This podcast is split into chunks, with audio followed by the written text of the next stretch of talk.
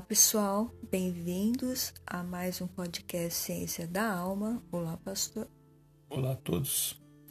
Hoje nós vamos continuar com o livro de Êxodo. Êxodo capítulo 3, de 1 a 15. Moisés pastoreava o rebanho de seu sogro Jetro, que era sacerdote de Midian. Um dia levou o rebanho para o outro lado do deserto e chegou a Horebe, o monte de Deus. A tradição o identifica como o atual Monte Sinai, que os árabes chamam Iebel Musa, situado no sul da península do mesmo nome. Portanto, sua direção se discute. Ademais, há posto outros lugares, como o Iebel Serbal, que está situado no oeste, ou então um outro monte é, ao noroeste da Arábia. Então, são lugares ainda que é, não tem um, um consenso de que é exatamente esse lugar. Mas o que se sabe é que provavelmente esse lugar é chamado Monte de Deus porque Deus já tinha se manifestado nesse lugar aí e as pessoas o consideravam um lugar sagrado. Era um lugar de culto onde as pessoas iam buscar a Deus, provavelmente. E no verso 2, ali o anjo do Senhor lhe apareceu numa chama de fogo que saía do meio de uma sarça.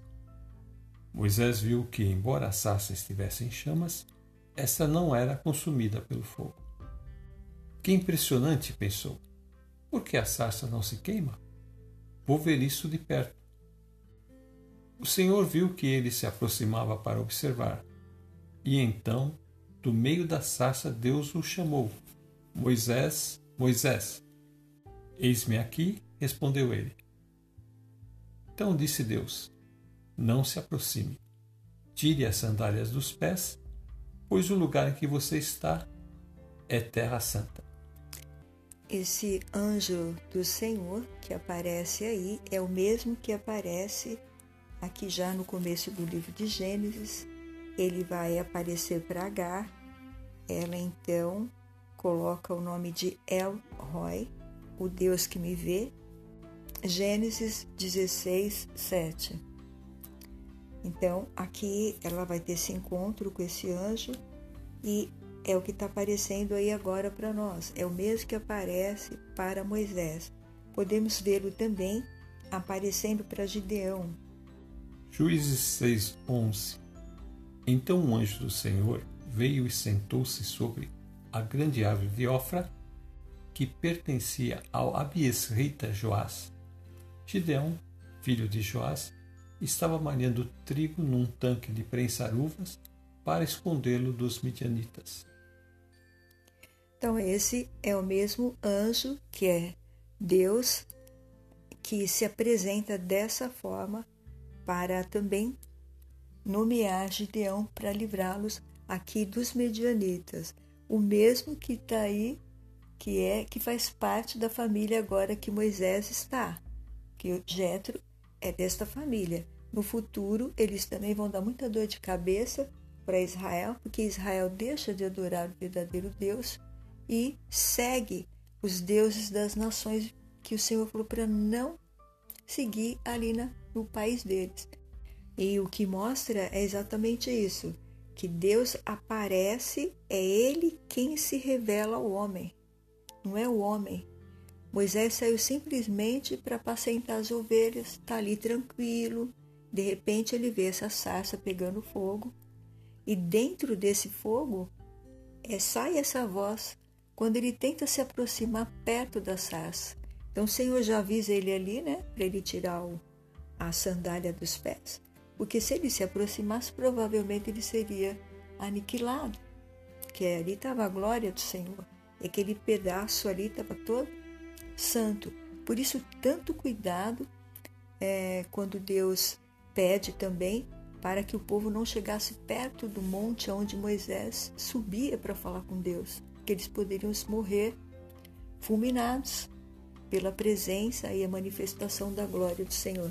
Então, Deus está entrando em contato agora através dessa imagem de fogo que manifesta a sua glória a sua presença para ter esse encontro com Moisés aí. Ele chega a Horebe, o monte de Deus, como diz aqui o verso 1, e quando então ele chega, ele vê uma coisa sobrenatural. Ele vê uma sarça que não se queima, um fogo que não queima a madeira onde que ele está ali. A própria planta, não é? A gente vê Deus se manifestando nesse lugar e chama a atenção de Moisés que ele fala no verso 3, que impressionante. Esse fogo não queima. E chegou perto. Quando ele se aproxima, então Deus, daquela sarça, ele fala com Moisés. Ele chama Moisés e Moisés responde. No verso 5, então Deus disse: Não se aproxime, tire as sandálias dos pés, pois o lugar em que você está é Terra Santa. Aí nós entramos naquele tema que as pessoas falam: ah, a terra é santa. A terra é santa porque Deus está ali. Se Deus não estiver ali, a terra não é santa, não. Então o Senhor mandou que ele tirasse a sandália dos pés, porque a santidade do Senhor estava manifestada ali, naquela sarça ardendo, aquele fogo, aquela chama divina. Que glória! Ele, Moisés, ter essa visão achar interessante e, e ter essa manifestação do Deus Todo-Poderoso ali. Sempre nos remete àquela visão de, de Isaías, né? Quando ele fala santo, santo, santo, que ele tem a visão do trono de Deus, né? A presença de Deus nesse lugar o santifica. Aonde Deus está, então aquele lugar se torna santificado. E no verso 6, disse ainda: Deus continua falando com Moisés: Eu sou o Deus de seu pai, o Deus de Abraão, o Deus de Isaque, o Deus de Jacó. Então Moisés cobriu o rosto, pois teve medo de olhar para Deus. Então, Deus se revela e se apresenta. Ele aparece dessa forma divina, com esta chama maravilhosa, e se apresenta: Olha quem eu sou. Então, agora ele vai falar com esse Deus. Lá no Egito, ele nunca falou com esse Deus. Deus nunca falou com ele. Agora, aqui nessa terra que Deus trouxe ele, aí com, com o sogro, ele está falando com ele. É, a gente chamaria de autorrevelação de Deus. Deus está se revelando a Moisés, dizendo quem ele é. E ele então se coloca o Deus dos, dos pais, ou seja, o Deus de Abraão, Isaac e Jacó.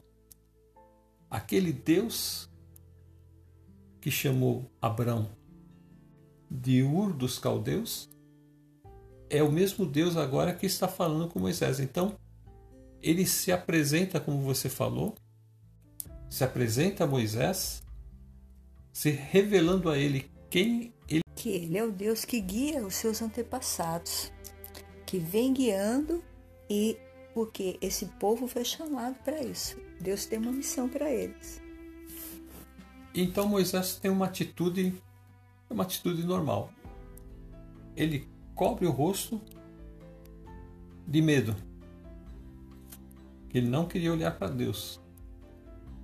Quer dizer, uma atitude semelhante àquela que Pedro teve quando da pesca maravilhosa, ele falou: Senhor, aparta de mim que eu sou um pecador. Então aqui é a mesma reação. A gente se sente insignificante diante desse Deus. Daniel também teve essa reação. O apóstolo João, na ilha de Pátimos, quando vê Jesus já na sua glória, mostrando o seu poder. A reação dos discípulos na transfiguração também tiveram medo.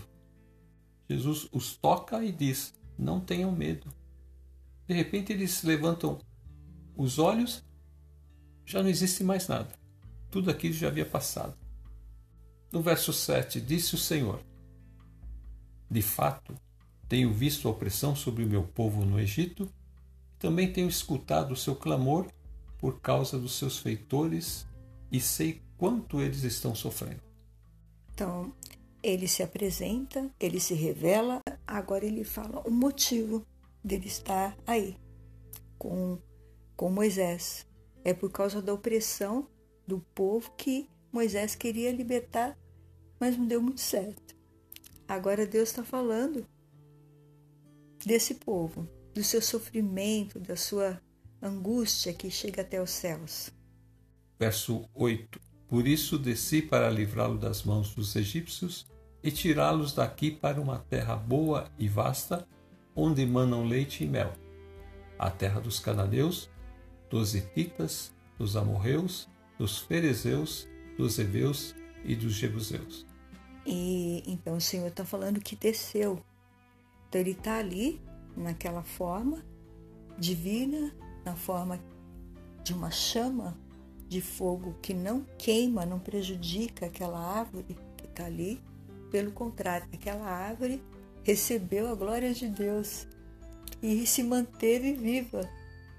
E dá uma ideia de eternidade, uma coisa que não se acaba. Não se acaba, é uma chama maravilhosa. Então, esta chama viva que está ali desce para livrar este povo. Olha a preocupação de Deus. Então Deus ouviu o seu clamor e falou: Por isso desci para livrá-los dos egípcios e tirá-los daqui para uma terra boa e vasta, que é a terra que ele tinha prometido a Abraão, Isaac Jacó. E então ele está aí falando. Ele deixa bem claro que terra é essa, dizendo que é a terra de todos esses povos que estão aí. E no verso 9, pois agora o clamor dos israelitas chegou a mim, e tenho visto como os egípcios os oprimem. É uma situação, como nós dissemos no episódio passado, que chegou a ser assustadora. Eles eram um povo que recebeu muito bem os, os hebreus, os israelitas, e agora então com esses dois reis, porque um morreu e esse que está agora no lugar continuou oprimindo. Então é maldade em cima de maldade. O Senhor agora vai tirá-los de lá com a sua mão poderosa. Deus mostra o quadro, né? O que está acontecendo ali naquele com o povo naquele momento. E no verso 10 ele diz: Vá Pois agora eu envio ao Faraó para tirar do Egito o meu povo, os israelitas. Então agora Moisés chegou naquele lugar que ele deveria ter chegado antes de lá matar o egípcio. Lá ele não tinha nenhuma autoridade, ele não tinha visto Deus, Deus não se revelou a ele, não se apresentou a ele, não mandou ele fazer nada. Agora aqui sim, Deus falando com ele, dando poder e autoridade para ele fazer isso. Como a gente já havia falado no episódio passado, todos os homens de Deus recebiam uma ordem de Deus e então eles iam e executavam. Agora sim, ele está recebendo uma ordem direta de Deus. Vá, pois agora eu o envio ao Faraó para tirar do Egito o meu povo os israelitas. É o maior documento que ele tem. É o Deus vivo estando com ele. O Deus que mantém a chama acesa, não apaga, não destrói, porque esta chama divina vai estar usando o seu servo. Antes ele estava cheio da ira, cheio da vontade de fazer justiça própria. Aí Deus está indo para salvar o seu povo, para tirar o povo da opressão. Veja que Desde o princípio, a missão de Deus, a missão do Pai, do Filho e do Espírito Santo é a salvação da vida humana. Ele está sempre preocupado em resgatar o homem. Então Moisés recebe a palavra de Deus e ele responde a Deus no verso 11. Moisés, porém, respondeu a Deus: Quem sou eu para apresentar-me ao Faraó? e tirar os israelitas do Egito? Cadê aquele Moisés que se apresentou lá com toda aquela força e achando que ele podia fazer alguma coisa? Olha, ele chegou no estado que Deus queria. Quem sou eu? Eu não existo aqui agora. Agora é o eu sou que vai vir e vai assumir. É o eu sou, o Deus Todo-Poderoso que vai agir aqui. Não é mais, o Moisés não existe. Não tem mais Moisés aqui. Onde está aquele homem eloquente do qual você falou? Onde está aquele homem que tinha todos aqueles ensinos, todas aquelas coisas que ele havia aprendido no Egito?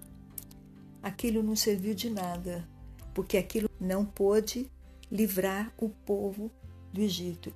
Agora, o que Deus tem aqui para ele, pode. Esse Deus pode fazer qualquer coisa. Aleluia.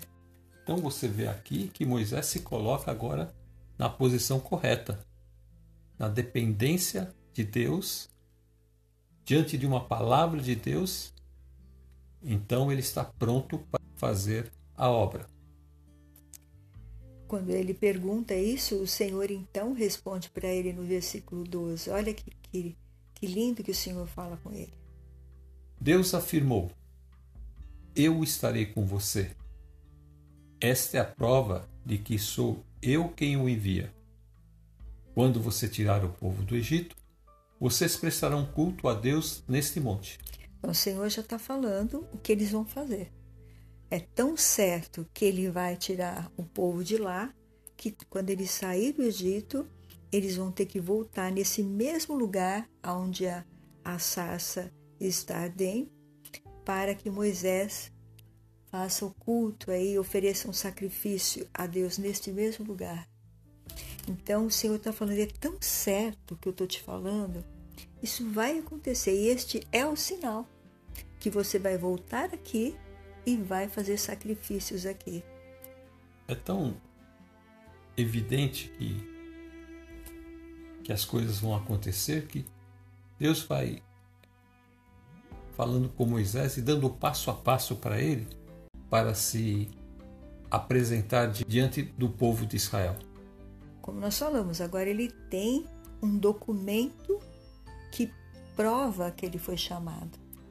Veja que aquele outro rapaz falou: Quem o nomeou para ser nosso líder ou nosso juiz? Agora ele fala: Foi Deus. E que Deus é? O eu sou. O eu sou me enviou vocês. Aleluia. Não é mais o Moisés, é o eu sou. Aquele rapaz queria saber, me mostra a procuração, que você foi designado para esta obra. Cadê a procuração? Está aí. Agora Deus está dando a ele a procuração, a autoridade para ele ir fazer a obra. E é a missão. A missão sua é tirar o povo de lá. Eu estou te comissionando, estou te dando essa autoridade para você fazer isso. Vá lá e faça. No verso 13, Moisés perguntou: Quando eu chegar diante dos israelitas, eles disseram: O Deus dos seus antepassados me enviou a vocês, e eles me perguntarem: Qual é o nome dele? Que lhes direi? No verso 14, disse Deus a Moisés: Eu sou o que sou. É isto que você dirá aos israelitas: Eu sou, me enviou a vocês. Esse é o nome de Deus. Ele está se revelando o que ele é. Eu sou o que sou. Então, você vai chegar lá e vai dizer: Eu sou o que sou. O eu sou está enviando você para fazer essa missão. Eles conheciam o Deus como Yahvé, que era o Deus dos seus antepassados, que soa mais ou menos no hebraico como o Senhor. Então agora aí o Senhor está se revelando, o eu sou. Ele está impulsionando Moisés, né? está mostrando para Moisés que ele vai ser a fonte dele e este nome é o que vai dar o poder diante também dessas pessoas que vão questionar. É, sobre o nome de Deus, a gente poderia falar muita coisa, mas o importante é dizer que o nome sempre trazia o caráter da pessoa. E quando ele diz que eu sou, já diz tudo. É aquela pessoa que existe eternamente. E no verso 15,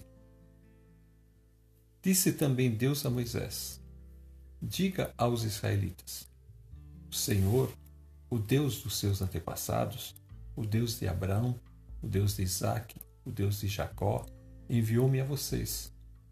Esse é o meu nome para sempre, nome pelo qual serei lembrado de geração em geração. Então o Senhor apareceu, falou o nome, se revelou, se apresentou e o comissionou, né? Ou seja, o nomeou para ser o servo dele. Agora ele vai ser o porta-voz da mensagem de Deus. Isso também aconteceu, como nós já falamos com Gideão. Vamos lá para Gideão no capítulo é, de Juízes 6, nós já lemos de versículo 11. Gideão é chamado para também livrar Israel da mão dos, dos medianitas. E no versículo 14, ele diz assim: Juízes 6,14 O Senhor se voltou para ele e disse: com a força que você tem, vá libertar Israel da mão de Midian. Ele dá desculpa, ele se coloca como a, a pessoa que era mais insignificante da tribo dele, blá blá blá blá blá. O Senhor não quis saber disso. Então, aí no versículo 15. Ah, Senhor, respondeu Gideão, como posso libertar Israel? Meu clã é o menos importante de Manassés e eu sou o menor da minha família. Então aí o Senhor fala para ele, no versículo 16: Eu estarei com você, respondeu o Senhor, e você derrotará todos os midianitas como se fosse um só homem. Então o Senhor estará com Moisés da mesma forma que falou com Gideão. Não é? é ele que ia libertar o povo e Moisés ia ser o seu instrumento. Aqui também nós vimos um, outra, um outro texto que, quando Deus chama é, Jeremias para ser o seu profeta, Jeremias também tem muito medo e dá um monte de desculpa. Jeremias 1, 8 e 9. Não tenha medo deles, pois eu estou com você para protegê-lo, diz o Senhor.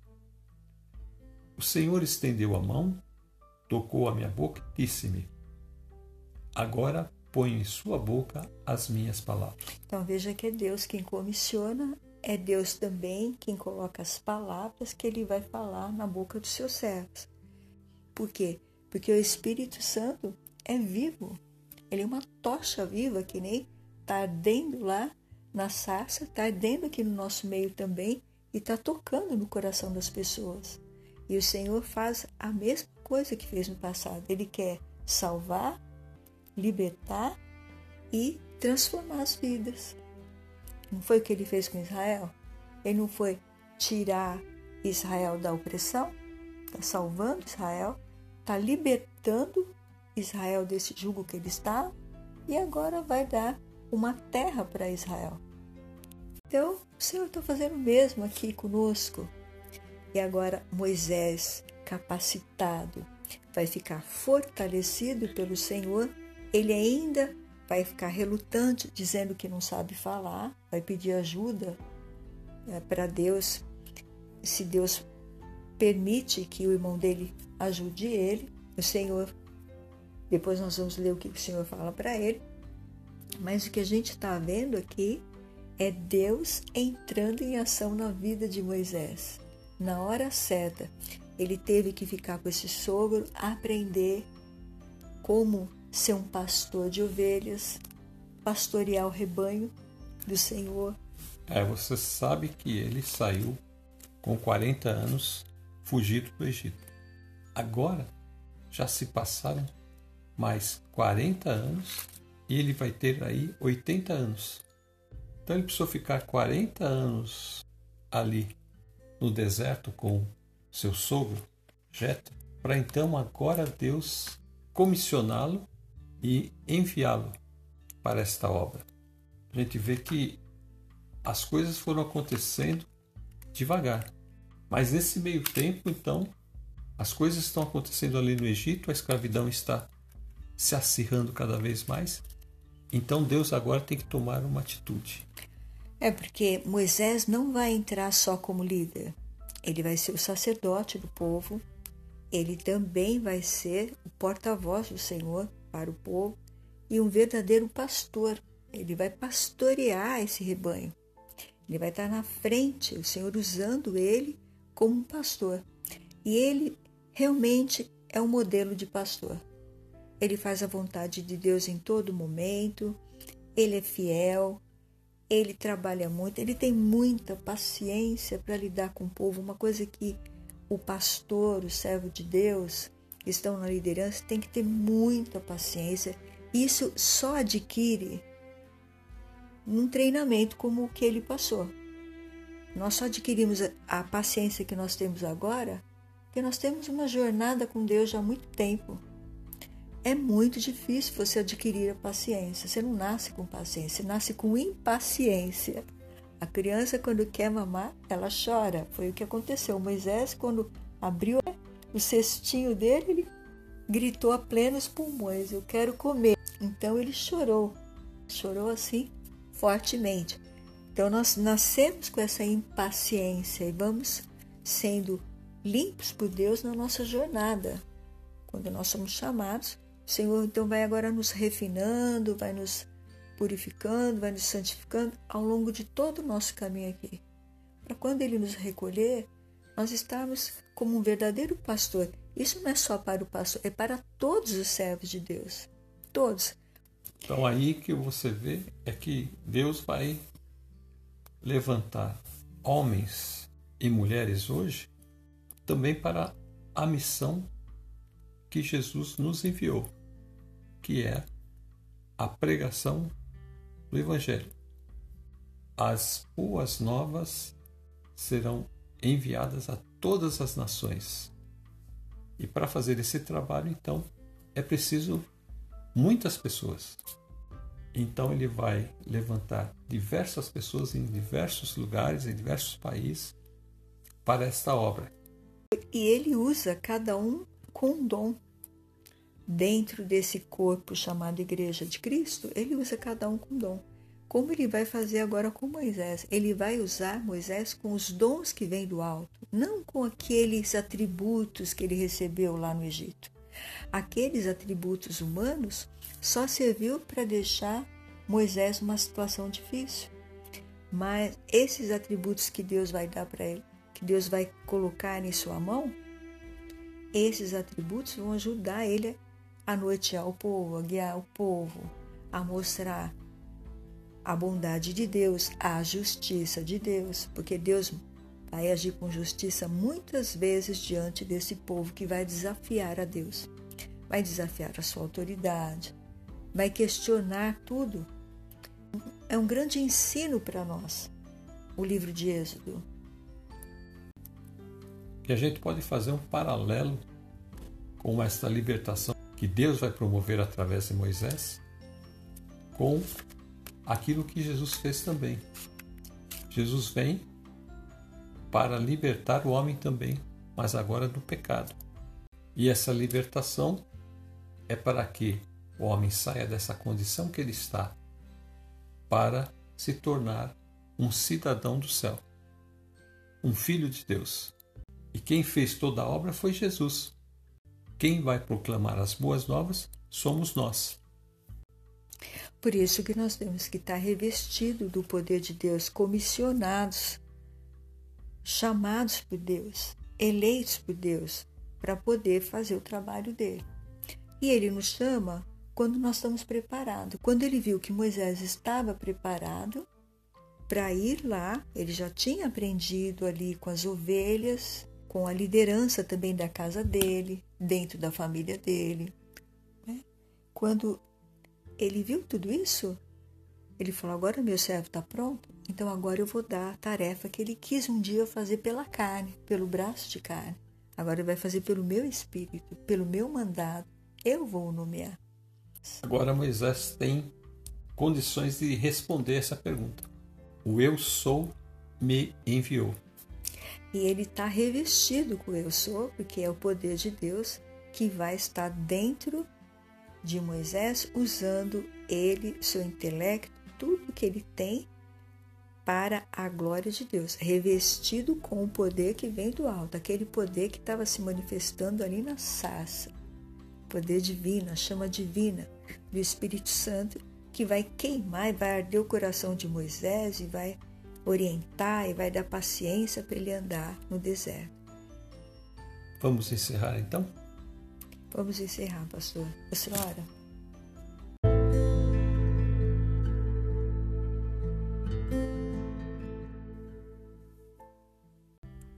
Deus e Pai do nosso Senhor Jesus Cristo, nós te agradecemos por mais este episódio. O Senhor nos comissiona para fazermos a tua obra. Mas antes, Pai, o Senhor tem que nos encher do teu espírito, nos fazer servos fiéis, para que possamos ter condições de fazermos a tua obra. Te pedimos agora, Senhor, que aqueles que estiverem ouvindo, Pai, que o Senhor esteja abençoando, livrando-os, curando-os as enfermidades, operando nessas vidas, Pai, que eles sejam libertos também de todo mal. Amém. Nós te pedimos essas bênçãos no nome do teu filho Jesus. Amém. Amém. Quero me despedir dizendo: fiquem com Deus e até a próxima. Fiquem na paz do Senhor Jesus e até a próxima.